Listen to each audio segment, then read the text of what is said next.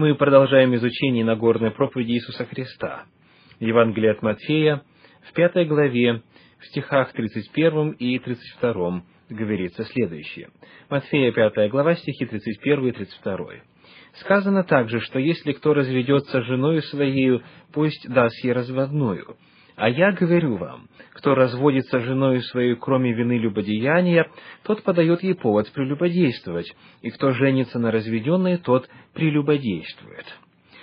Этот вопрос Иисусу Христу пришлось еще раз освещать чуть позже в своем служении, когда фарисеи, э, искушая его, снова задали вопрос касательно развода. В Евангелии от Марка, в 10 главе, в стихах со 2 по 9 рассказывается о том, как это произошло. Марка, 10 глава, стихи со 2 по 9. Подошли фарисеи и спросили, искушая его, позволительно ли разводиться мужу с женою. Он сказал им в ответ, что заповедал вам Моисей? Они сказали, Моисей позволил писать разводное письмо и разводиться. Иисус сказал им в ответ, «По жестокосердию вашему он написал вам сию заповедь.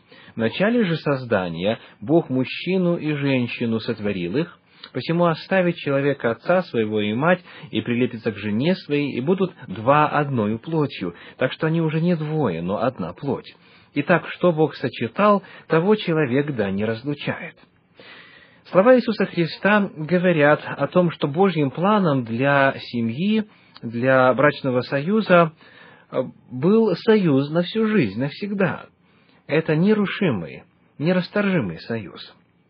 И таким образом э, Иисус Христос говорит следующее.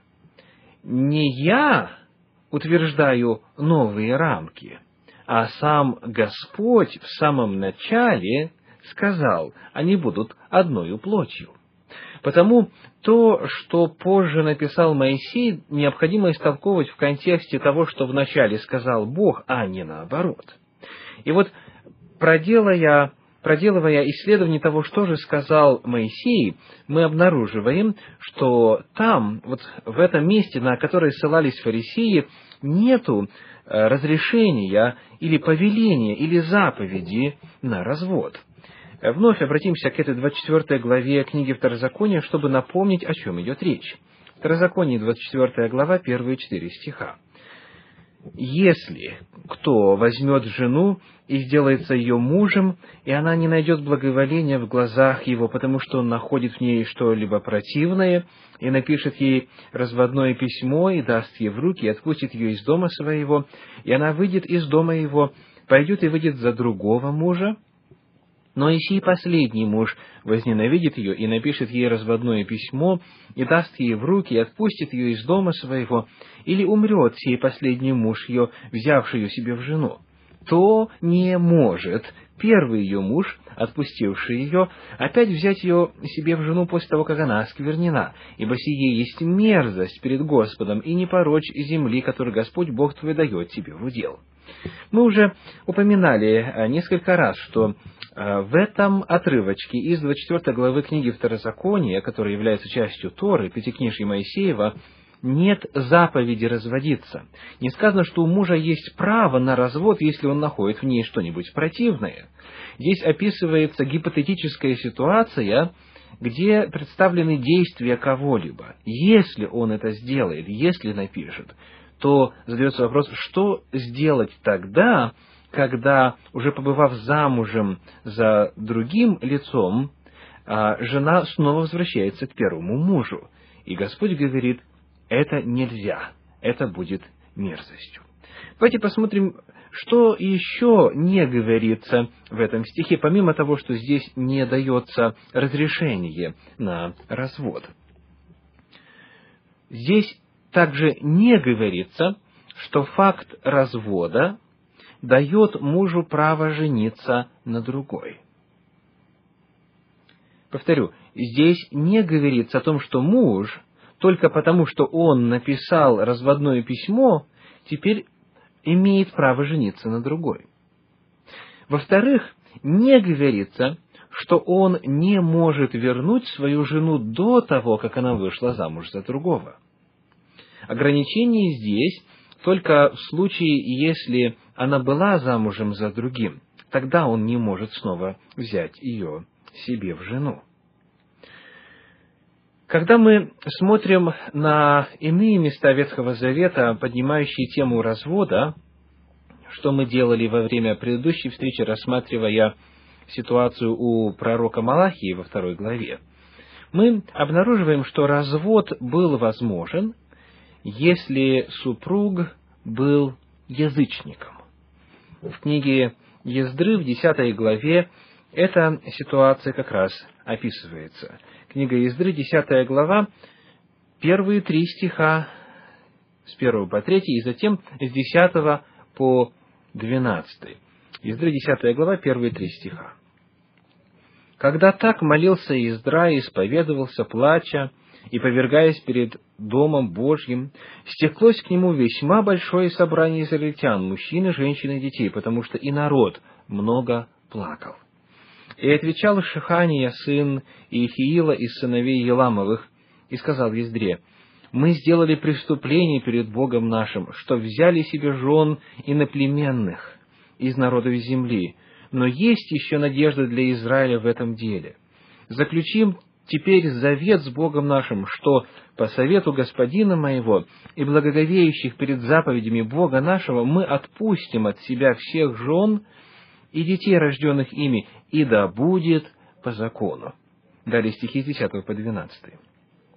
«И встал Ездра священник и сказал им, вы сделали преступление, взявши себе жен иноплеменных, и тем увеличили вину Израиля. Итак, покайтесь всем перед Господом Богом отцов ваших, и исполните волю Его, и отлучите себя от народов земли и от жен иноплеменных.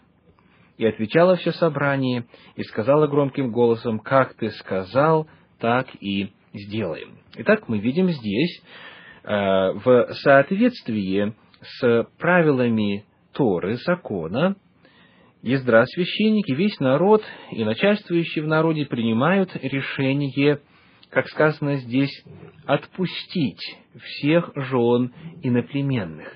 Это развод, это разрыв брачного союза. По какой причине это было сделано? Ответ мы находим в книге Второзакония в седьмой главе. Второзаконие, седьмая глава, стихи третий и четвертый. Седьмая глава, третий и четвертый. «И не вступай с ними в родство, дочерей твоей, дочери твоей не отдавай за сына его, и дочери его не бери за сына твоего, ибо они отвратят сынов твоих от меня, чтобы служить иным богам, и тогда воспламенится на вас гнев Господа, и он скоро истребит тебя». Итак, указывается причина – Вопрос здесь не в национальных отношениях, не в национальности, а в религиозной принадлежности. Причина заключается в том, что они отвратят сынов твоих от меня, чтобы служить иным богам. То есть, э, запрет означал не просто э, запрет на заключение браков с иноплеменниками, а на заключение браков с иноверцами – это чрезвычайно важно понимать и осознавать. У нас есть несколько примеров э, очень ярких, которые говорят о том, что с иноплеменницами заключались браки в том случае, когда они желали служить Господу. Посмотрим на пример из книги Руфь. Книга Руфь, первая глава, 16 стих. Книга Руфь, первая глава, 16 стих говорит следующее.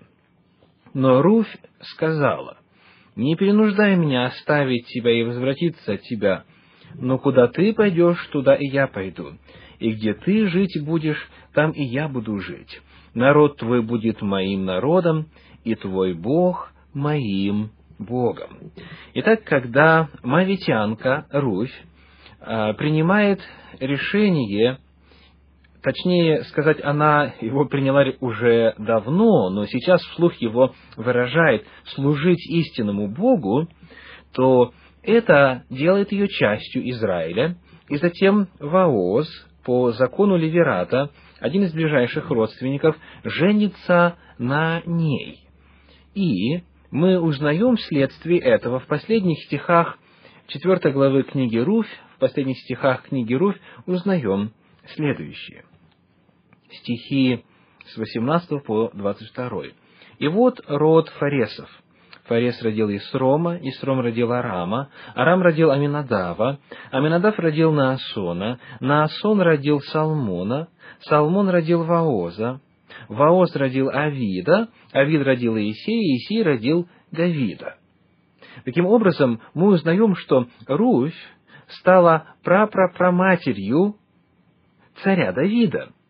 Она вошла в родословную царя Давида, она стала частью израильского народа, несмотря на то, что была мавитянкой.